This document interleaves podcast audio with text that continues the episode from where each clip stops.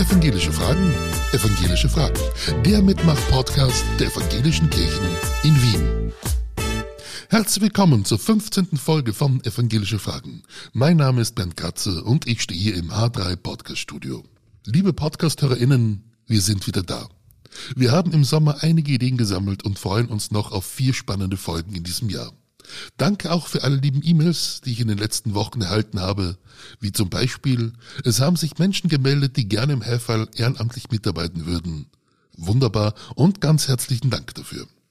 Genau das war eine der Ideen zu diesem Podcast, zu zeigen, was diese kleine evangelische Gemeinschaft so alles auf die Beine stellen kann, was gebraucht wird und wo man mitarbeiten kann.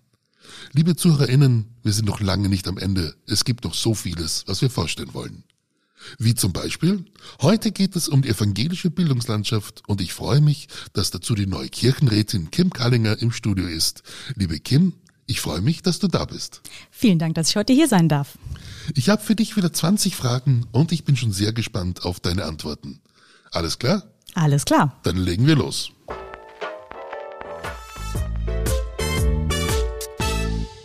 Liebe Kim, wir fangen ganz allgemein an. Was ist denn eine Kirchenrätin? Ja, eine Kirchenrätin oder auch ein Kirchenrat ist eine Leitungsfunktion in der evangelischen Kirche. Wir haben aktuell drei Kirchenrätinnen und einen Kirchenrat. Ja, ist eigentlich eine Bereichsleitung. Das heißt, da gibt's äh, vier verschiedene große Bereiche, die wir abdecken. Das ist einmal die Kirchenentwicklung, ähm, Wirtschaft, Recht und die Bildung. In Wien sitzen wir im Evangelischen Zentrum, da sind unsere Büros, aber wir sind auch ganz viel außerhalb tätig bei Veranstaltungen und bringen also so die ganzen Ideen, Themen und Anregungen, die an uns herangetragen werden, in die evangelische Kirche rein, also in Zusammenarbeit mit dem Oberkirchenrat und äh, haben einen ganz ähm, ja, großen Aufgabenbereich. Uns wird also nie langweilig. Kirchenrätin für Bildung, wie wird man das? Ja, das ähm, ist daher gekommen, dass die Synode beschlossen hat, den Fokus auf die Bildungsarbeit zu legen in der Kirche. Also der sollte ausgeprägt werden und dann wurde diese Stelle neu geschaffen. Das ist also eine ganz öffentlich ausgeschriebene Stellenanzeige gewesen. Und ich habe die online gefunden bei einer Tageszeitung und habe mich darauf beworben, weil ich ursprünglich an der Humboldt-Universität in Berlin evangelische Theologie und Englisch auf Gymnasiallehramt studiert habe und dann eine Zeit lang im Ausland gelebt, habe für einen großen privaten Bildungsanbieter gearbeitet und bin dann aber doch ins deutsche Schulsystem eingestiegen, war dort verbeamtet, habe am Gymnasium gearbeitet, einer Gesamtschule und dann im Schulleitungsteam und habe dann zusätzlich auch im Schulmanagement einen Masterstudiengang besucht und abgeschlossen. Und deshalb hat das alles gut zusammengepasst, als ich diese Stelle gefunden habe und bin jetzt wirklich sehr froh, dass ich diese verantwortungsvolle Aufgabe übernehmen darf als Kirchenrätin für Bildung tätig zu sein. Ich glaube, wir können glücklich sein, dich gefunden zu haben. Ja, vielen Dank. Und du bist aus Deutschland nach Wien gezogen jetzt? Ja, ganz genau. Das werde ich ganz häufig gefragt. Also ich komme ursprünglich aus Kassel und äh, mein Mann kommt aber aus Wien und die Familie lebt im Burgenland. Also da ist die Verbindung zu Wien gekommen, genau. Wunderbar. Wie gehören Kirche und Bildung zusammen? Was hat Religion mit Bildung zu tun? Ja, neben der äh, Verkündigung, der Seelsorge und der Diakonie ist äh, das Lehren und das Lernen ein ganz großer Bereich in der Kirche, der von der Kirche also bedient wird. Und um das historisch einordnen zu können, war natürlich ein ganz großer Bildungsschwung durch die Reformation geschaffen worden, also durch Martin Luther, der dazu aufrief, Schulen zu errichten, damit nicht nur die Jungen, sondern auch die Mädchen Teil der Bildung sein können und ja, die Schülerinnen und Schüler im biblischen Menschenbild äh, Erziehung genießen können und sich dadurch selbstbestimmt ihr Leben erarbeiten, erschaffen können. Und dadurch ist auch heute noch die Bildung ein ganz zentraler Teil unserer Aufgabe. Und wie sieht die evangelische Bildungslandschaft in Österreich aus? Ja, also wir haben 50 Horte und Kindergärten, die zur evangelischen Bildungslandschaft gehören. Das erstreckt sich also über wirklich gesamt Österreich in allen Bundesländern. Wir haben rund 40 Schulen, das sind häufig Volksschulen, aber wir haben auch Mittelschulen und höhere Schulen, die zu der Bildungslandschaft dazugezählen und sehen uns äh, in diesem Bereich als ähm, Alternative oder Ergänzung zum staatlichen Schulsystem und haben aber neben den Kindergärten und den Schulen auch einen großen Erwachsenenbildungsbereich, der betreut wird von der evangelischen Kirche. Und ein ganz starker Fokus äh, der Bildungslandschaft liegt auf dem evangelischen Religionsunterricht und auch auf den Lehrkräften, also den Lehrerinnen und Lehrern, die für die evangelische Kirche arbeiten und den Religionsunterricht in die Schulen bringen. Und auch da bieten wir ein Fort- und Weiterbildungsangebot an, damit es halt immer aktuell ist. Und da arbeiten wir zusammen mit der Kirchlich-Pädagogischen Hochschule der Wien-Krems, der KPH, und schaffen also so auch ja, Weiterbildungsmöglichkeiten. Das heißt also, die Bildungslandschaft erstreckt sich vom Kleinkind bis zum Erwachsenen. Bleiben wir bei den kleinen Kindern. Warum sollte mein Kind den evangelischen Religionsunterricht besuchen? Ist Religionsunterricht noch interessant bzw. zeitgemäß für die Jugend? Das ist immer eine ganz spannende Frage, die nicht nur an mich, sondern auch immer an die Religionslehrkräfte herangetragen wird.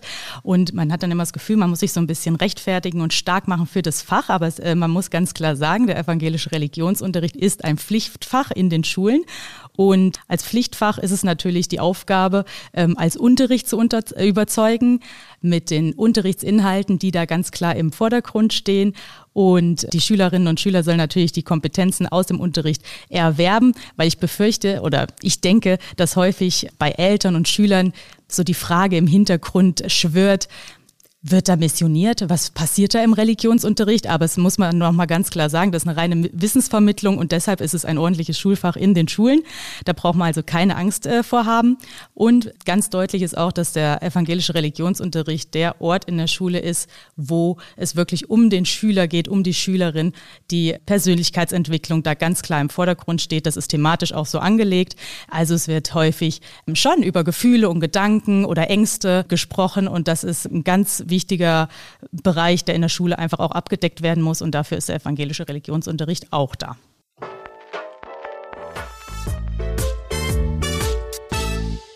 Der Rolf fragt, warum Religionsunterricht, wenn es doch Ethik gibt? Ja, also es gibt natürlich viele Gemeinsamkeiten zwischen dem Religionsunterricht und dem Ethikunterricht, aber doch dann auch entscheidende Unterschiede. Also Gemeinsamkeiten sind natürlich die Thematiken, die angesprochen werden. Es geht häufig um lebensrelevante Themen, dem Lebenssinn, Freundschaft, das Miteinander. Das sind ja alles große Themen, die in beiden Fächern ihren Platz haben. Aber ganz klar, der Unterschied zum Religionsunterricht ist da, dass man thematisch den Religionsunterricht natürlich an der Lehre der Bibel ausrichtet und man aus der evangelischen Sicht heraus auf die Themen schaut und sie betrachtet. Also da ist ähm, natürlich auch ein historischer Hintergrund und es ist ja auch, zum, um mal ein Praxisbeispiel zu nennen, interessant für die Schülerinnen und Schüler überhaupt zu wissen, warum feiern wir unsere Feiertage, warum gibt es evangelische, katholische Feiertage. Also das sind ja alles Dinge, die heute noch immer im Alltag präsent sind und äh, deshalb ist der Religionsunterricht nie aus der Zeit gefallen, weil sich die Gesellschaft weiterentwickelt, aber auf diesem Hintergrund des äh, christlichen Glaubens ja entstanden ist und weiterlebt und deshalb einfach die Schülerinnen und Schüler äh, einfach Input bekommen müssen, um das nachvollziehen zu können und aus diesem evangelischen Gedanken und den Werten und den Kenntnissen heraus selbstständig sich ihre Meinung bilden können zu anderen Religionen, zu anderen Konfessionen und natürlich daraus auch eine Toleranz oder auch Akzeptanz entstehen kann für anderes, Fremdes, aber von sich heraus muss man erstmal sicher sein, wo kommt man her, was ist man und daraus kann man sich dann die eigene Meinung bilden. Der Ewald fragt, wir werden immer weniger, ist Religionslehrer noch ein Beruf mit Zukunft? Absolut, natürlich. Also ja, es, dann äh, spreche ich einmal ganz kurz natürlich die Schwierigkeiten auch an, die wir haben. Wir haben wie bei vielen anderen Fächern auch, gerade brandaktuell, ein Lehrermangel zu verzeichnen, selbstverständlich. Und deshalb sind die Rahmenbedingungen auch nicht immer ideal. Also wir haben Religionslehrkräfte, die an mehreren Schulen tätig sind. Das kann für manche Personen ein Vorteil sein. Also manche sehen das als interessant an, dass sie in mehreren äh, Kollegien tätig sein dürfen. Für andere ist es eine Belastung, weil es natürlich auch ein zeitlicher Mehraufwand ist. Aber im Unterricht selbst, also das Unterrichten mit den Schülerinnen und Schülern, ist ein sehr spannender Beruf. Also wie ich vorhin schon mal kurz erwähnt habe, habe ich auch selber als Religionslehrerin gearbeitet. Und äh, ich fand es immer ganz spannend, wenn man am Anfang in den Religionsunterricht reingeht als neue Lehrkraft und dann einem auch die Schüler ein bisschen mit Spannung, Skepsis begegnen, aber so über die Zeit, wenn man sich wirklich mit den Schülern auseinandersetzt und mit ihnen arbeitet, dann das Ganze abfällt und wirklich der Fokus auf den Schülern liegt und auf ihren ja, Gedanken und ihren Gefühlen und dass die Schüler wirklich sehr annehmen und wertschätzen, dass sie Platz in der Schule haben, um diesen Ort einfach zu haben, um sich selber austauschen zu können. Und das ist ein Punkt, der wirklich sehr erfüllend ist als Religionslehrkraft Und ein weiterer Punkt ist, dass man immer als Religionslehrkraft auch bei den Festen und Feiern in der Schule beteiligt wird oder auch stark mitwirken kann. Ich war in der vergangenen Woche zum Schulstart in mehreren Schulen unterwegs und konnte die Schulgottesdienste begleiten, die dort gestaltet worden sind zum Schulanfang. Und es war sehr lebendig im Schulgarten mit verschiedenen äh, Konfessionen und auch Religionen, die dort waren als Lehrkräfte. Und es war sehr spannend zu sehen, was da für ein schönes Bild entstanden ist und für schöne Feierlichkeiten für die gesamte Schulgemeinschaft Gemeinschaft mit ihren Kindern, Familien, alle waren da und konnten also gemeinsam den Schulstart beginnen. Ja, also das sind schöne Eindrücke, denke ich, in dem Beruf und deshalb ist er absolut empfehlenswert. Wenn wir dich schon da haben, erzähl uns mal, wie wird man evangelischer Religionslehrer oder Religionslehrerin? Also es gibt äh, vor allen Dingen zwei Wege in Österreich. Wir arbeiten ja ganz stark mit der Kirchlich-Pädagogischen Hochschule Wien-Krems zusammen, die KPH. Und die bietet einen Bachelorstudiengang an, der äh, dauert acht Semester. Und dann mit diesem Abschluss kann man als Volksschullehrer mit dem Schwerpunkt Religionsunterricht oder Religionspädagogik tätig sein. Das ist ein großer Weg, den man beschreiten kann, um in die Schule zu gehen. Da ist auch die Verbindung zwischen Praxis und Theorie sehr nah verknüpft und also absolut empfehlenswert hat. Und dann gibt es natürlich an der Universität Wien einen Studiengang, das ist auch erstmal ein Bachelor mit ähm, acht Semestern und darauf kann man den Master draufsetzen mit ähm, vier Semestern und kann dann also auch an den höheren Schulen Religionsunterricht unterrichten. Frage Nummer 9. Was macht eine evangelische Schule aus? Ja, die evangelische Schule. Also, die Bibel spricht Kindern von Anfang an unermesslichen Wert zu und genauso sind die Schulen und das Schulleben auch bei uns in den evangelischen Schulen ausgerichtet. Das heißt also, dass der Schüler und die Schülerin immer im Mittelpunkt der Arbeit stehen. Ähm, und das bedeutet also, dass wirklich genau darauf geschaut wird, ähm, was benötigt ein spezieller Schüler oder Schülerin, ähm, wie ist die Förderung oder auch die Forderung. Das heißt, der Inklusionsbereich an unseren Schulen ist ein ganz großes Thema und der ist auch wirklich sehr stark ausgebaut und immer in Bewegung. Gerade aktuell äh, wird daran gearbeitet, wie man den Inklusionsbereich noch für auch die höheren, älteren Schüler attraktiv machen kann. Also nicht nur in der Volksschule. Da liegt also ein ganz großer Schwerpunkt drauf. Und ein Zeichen für unsere evangelischen Schulen ist auch immer, dass die Schulgemeinschaft eine ganz große und eine stark verbundene ist. Das bedeutet also, dass die Schule sich immer öffnet nach außen hin, also zu der Gemeinde hin, zur Pfarrgemeinde, zu aber auch den örtlichen ansässigen Vereinen und versucht sich zu involvieren in das Gemeindeleben. Und was auch interessant ist bei vielen von unseren evangelischen Schulen, dass sie meistens durch Elterninitiative entstanden sind. Also die Eltern haben sich bemüht, eine Schule zu finden, haben vielleicht aber keine passende Schule für ihre Kinder gefunden, haben sich dann zusammengetan oder entschlossen, selbstständig sich auf den Weg zu machen, eine Schule tatsächlich zu errichten. Und das ist in vielen Fällen wirklich sehr gut gelungen, hat sich dann auch weiterentwickelt zu, von der Volksschule hoch zu Mittelschulen. Und das ist wirklich sehr schön zu sehen, dass aus so einzelnen Initiativen so was Großes erwachsen kann. Genau. Sind die Schulen Privatschulen oder staatliche Schulen? Die Schulen der evangelischen Kirchen sind Privatschulen äh, mit Öffentlichkeitsrecht. Also da gibt es eine Verknüpfung. Das bedeutet also, da steht immer ein Träger hinter einer Schule. Und ähm, es wird aber natürlich nach dem öffentlichen Lehrplan unterrichtet. Also das, vom, was vom Ministerium vorgegeben wird, das äh, wird auch in den Klassenzimmern zu finden sein.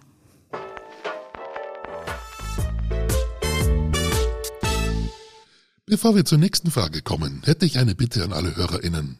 Damit wir bekannter werden, brauchen wir Likes und Kommentare. Ein Podcast mit vielen Likes, Bewertungen, Kommentaren wird vorgereiht und anderen Menschen angeboten. Wäre schön, wenn ihr uns dabei unterstützen könnt. In der nächsten Ausgabe bekommen wir Besuch von den Omas gegen Rechts. Omas gegen Rechts protestieren friedlich und sind eine zivilgesellschaftliche, überparteiliche Initiative. Mit augenfälliger Symbolik erheben ältere Frauen, sogenannte Omas, ihre Stimme zu den heutigen Problemen und Fragestellungen der Zeit. Was fällt dir zu diesem Thema ein? Komm mit uns in Kontakt. Schick uns deine Frage über Facebook, Instagram oder unsere Website evangelische-fragen.at. Danke. Und da sind wir schon bei der Frage Nummer 11. Der Sebastian fragt, Meiner Tochter wird im dritten Gymnasium zugemutet, dass sie am Nachmittag zwei Freistunden hat und dann erst in der neunten Stunde Religion. Nennen Sie mir bitte ein Argument, warum ich sie dieses Jahr nicht abmelden soll.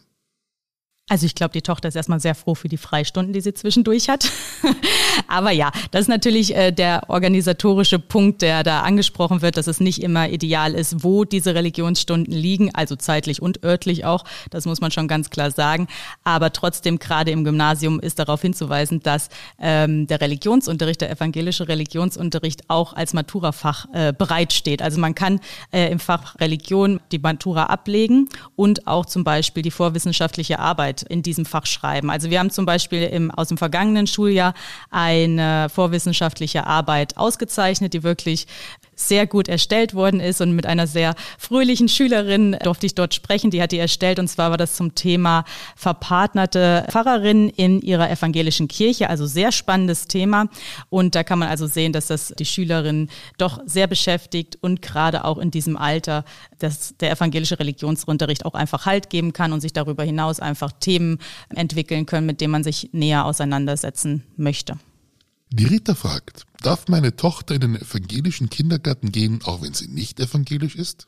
Ja, in all unseren Einrichtungen, ob das der Kindergarten ist oder die Schulen, sind auch nicht evangelische Kinder, Jugendliche und Erwachsene willkommen, weil wir natürlich den ökumenischen Gedanken stark vertreten. Wir freuen uns also über eine heterogene Landschaft, Bildungslandschaft. Das heißt also Schülerinnen und Schüler, die nicht evangelisch sind, sitzen auch in unseren Klassenzimmern sehr gerne sogar, weil wir darüber natürlich auch sehen, dass man in den Austausch kommt miteinander und voneinander lernt. Und deshalb sind unsere Einrichtungen nicht nur auf evangelische Schüler Schülerinnen und Schüler oder auch in dem Fall Kinder beschränkt.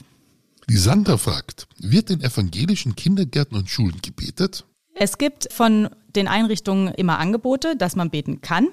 Das ist in den Kindergärten so und auch in den Schulen, auch im Religionsunterricht, aber es ist nie ein Muss oder eine Pflicht, sondern es ist wirklich nur ein Angebot.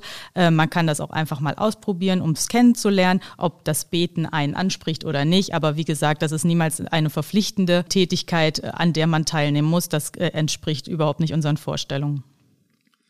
Die Astrid fragt, welchen Schwerpunkt haben evangelische Kindergärten? Gibt es da was Spezielles? Ja, also neben dem evangelischen Profil gibt es da auch noch einen Schwerpunkt, der häufig gewählt wird. Das ist der reformpädagogische Ansatz, der sich sehr gut mit unserem evangelischen Vorstellungen verbindet. Und da wird also in den Einrichtungen sehr nach ähm, ja, äh, gehandelt.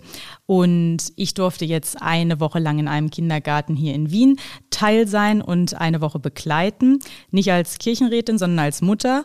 Und habe dann in der Kleinkindgruppe viel Erfahrung sammeln dürfen, wie denn äh, so im Alltag mit den kleinen Kindern umgegangen wird und war ganz begeistert, dass man morgens ankommt und die Einrichtung tatsächlich eine Ruhe ausstrahlt, was man von einem Kindergarten ja überhaupt nicht erwarten würde.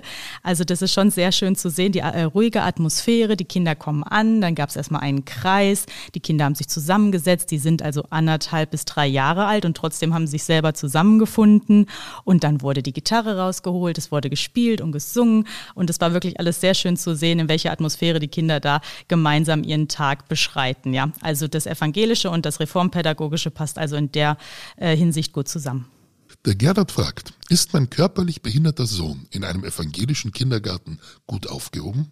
Ja, natürlich. Wir ähm, unterstützen die Inklusion stark. Allerdings muss man da ganz klar sagen, das ist von Einrichtung zu Einrichtung unterschiedlich, denn es ist nicht überall die Voraussetzung gegeben. Und man muss natürlich auch immer auf das einzelne Kind schauen. Was ist das für eine Einschränkung, die das Kind mitbringt? Welches Personal wird dafür benötigt? Welche Räumlichkeiten werden benötigt? Und äh, da muss man ganz klar sagen, wir arbeiten daran, dass das sich verbessert und dass wir das ganz klar mit Ja beantworten können.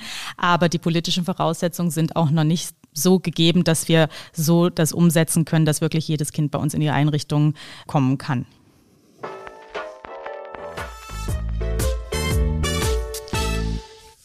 Frage Nummer 16. Herbert fragt, wie mein Kind im evangelischen Kindergarten war, musste ich feststellen, dass es nicht einmal ein Kreuz in den Räumlichkeiten gab. Ist evangelisch im Namen christlich genug? Also das Kreuz als Symbol ist äh, natürlich bei uns das wichtigste äh, Glaubenssymbol in der evangelischen Kirche, das ist ganz klar. Allerdings geht die evangelische Kirche sehr sparsam mit diesem Symbol um und deshalb gibt's auch in den Einrichtungen bei uns nicht immer überall an der Wand ganz klar das Kreuz zu sehen, denn wir legen viel mehr Wert darauf, dass wir im Alltag das evangelisch sein miteinander leben und das Miteinander im Vordergrund steht und dadurch das evangelische Sein gelebt werden kann. Ob das jetzt unter den Mitarbeitern ist oder unter den Schülerinnen oder Kindern untereinander, da äh, stehen also ganz klar die Feste, die Rituale oder die Geschichtenerzählungen ähm, im Vordergrund und nicht die Symbolik, die an der Wand hängt. Wir haben jetzt noch ganz knapp vor unserem Aufnahmetermin eine Frage reinbekommen. Anonym, auch das ist möglich auf unserer Webseite, wo es darum geht, dass nachgefragt worden ist, wie viel sind evangelisch und nicht evangelische Führungskräfte und Mitarbeiter? Und dann die Frage eben, wie kann die Vermittlung von evangelischen Werten durch nicht evangelische Personen gewährleistet werden? Also wir legen schon Wert darauf, dass gerade ähm, im Führungsbereich evangelisches Personal vorhanden ist. Das ist in einem Land wie Österreich natürlich nicht immer ganz so leicht, qualifiziertes Personal zu finden. Und da liegt natürlich auch unser Anliegen, dass wir tatsächlich qualifiziertes Personal in unseren Einrichtungen haben. Und deshalb vermischt sich das manchmal auch. Wir haben also auch nicht evangelische Mitarbeiterinnen und Mitarbeiter. Und deshalb haben wir gerade hier in Wien eine Stelle geschaffen, die sich darauf fokussiert, und in den Einrichtungen tätig ist und die Mitarbeiter schult, dass sie auch das Verständnis dafür haben, was überhaupt bedeutet, evangelisch zu sein oder eine evangelische Einrichtung zu sein. Und häufig wird dem Ganzen erstmal ja mit Skepsis auch begegnet und, und großen Fragen und dann aber durch das Gespräch und durch diese Schulung weicht es alles auf, äh, häufig. Und das ist sehr schön zu sehen, weil dann auch so, so eine Angst von den Mitarbeitern anscheinend abfällt, dass sie jetzt auch nicht gezwungen werden, irgendwie Gebete zu sprechen oder so, sondern das wirklich einfach dieses äh, Leben und die Vorstellung, wie evangelisch sein in den Einrichtungen ausgedrückt werden kann, auch für Mitarbeiterinnen und Mitarbeiter ansprechend ist, die halt nicht evangelisch sind. Lassen wir die Kindergärten und die Schulen einmal hinter uns. Gibt es auch Bildungsangebote für Erwachsene? Ja, also das ist ein großer Bereich in der Bildungsarbeit der evangelischen Kirche. Ähm, es gibt Einrichtungen und zwar ist das hauptsächlich die Arbeitsgemeinschaft evangelischer Bildungswerke in Österreich. Das ist die Dachorganisation, über der das ganze Erwachsenenbildungsprogramm entsteht und wächst. Das heißt also aber auch, dass regional unterschiedliche Bildungswerke vor Ort sind, um Veranstaltungen, Vorträge, musikalische Abende oder ähnliches zu gestalten. Und gerade jetzt im Schöpfungsjahr gibt es viele Veranstaltungen zum Klima, also Klimaprojekte und Vorträge. Das heißt, das soll natürlich die Erwachsenen ansprechen und äh, wir hoffen auf rege Beteiligung. Die Market fragt, ich habe schon viele Bildungsabende in Wien besucht und oft sitzen bei wundervollen Vorträgen nicht einmal zehn Menschen da. Kann man dafür nicht mehr Werbung machen oder haben die Leute einfach kein Interesse mehr? Das schließt sich ja gut an die Frage davor an. Also es gibt äh, die Webseiten von uns, die immer mit den ähm, aktuellen anstehenden Programmen gefüllt werden. Wie gesagt, da darf man in seiner Region spezifisch schauen, was es dort vor Ort gibt.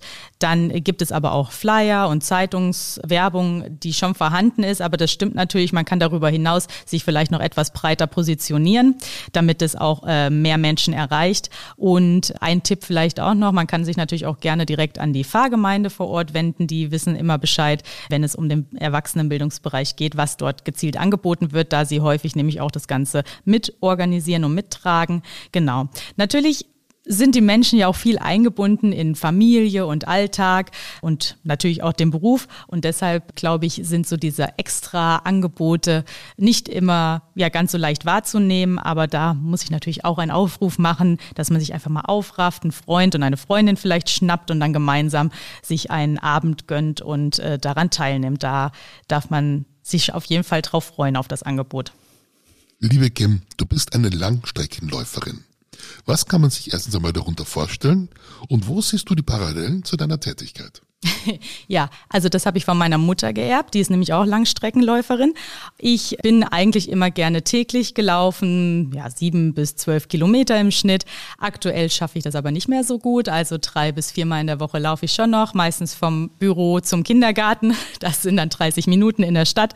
Und am Wochenende versuche ich in Schönbrunn mich auszuleben. Das heißt also, ich laufe schon Halbmarathon und auch äh, ganzen, einen ganzen Marathon. Ja, genau, das ist also die Geschichte hinter der Langstrecke. Und ja, ich denke, man kann das sehr gut oder ich kann das sehr gut mit dem Beruf äh, verbinden, weil ich denke, dass die Ausdauer ein ganz entscheidender Erfolgsfaktor ist, um seine Ziele zu erreichen. Und so denke ich das auch im Beruf. Also wenn man immer dran bleibt an den Dingen, an denen man arbeitet, dann wird man schon zu einem ja, zufriedenstellenden Ergebnis kommen. Und äh, vor allen Dingen darf man nicht vergessen, man muss sich nicht nur quälen, nicht nur beim Laufen oder bei der Arbeit, sondern es kann auch wirklich Freude machen, der Weg zum Ziel. Und da sind wir schon bei der letzten Frage. Wenn die gute Bildungsfee vor dir erscheint, welche drei Wünsche hättest du? Als allererstes blicke ich da auf den Inklusionsbereich, den ich vorhin schon mal kurz ansprach. Also ich habe das in der Praxis gesehen, ich sehe das jetzt vom Schreibtisch auch aus.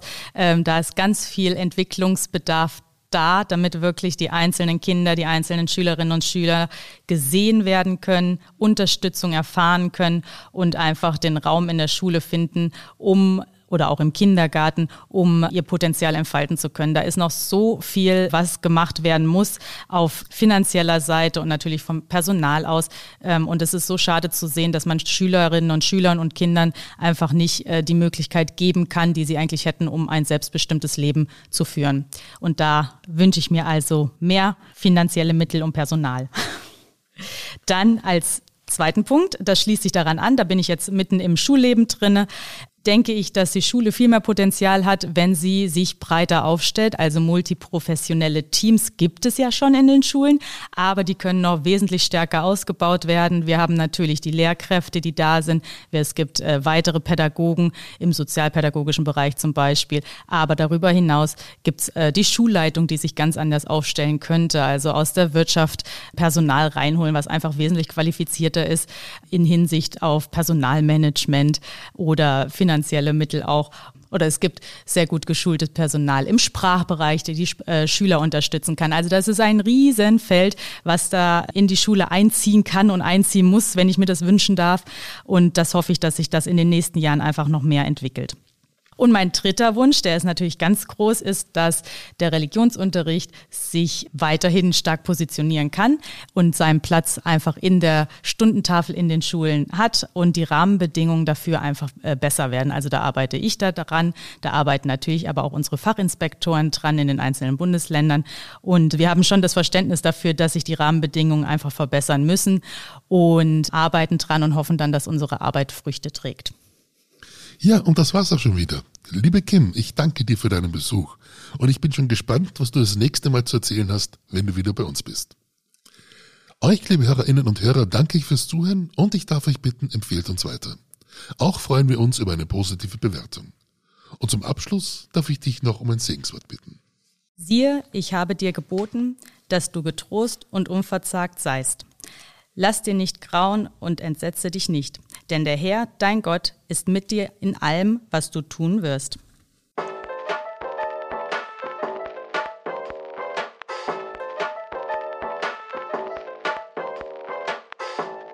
Und damit kommen wir zum Schluss. Also folgt uns auf Facebook oder Instagram oder kommt auf unsere Website evangelische-fragen.at. Lasst mich wissen, was euch interessiert. Ich freue mich über eure Nachrichten.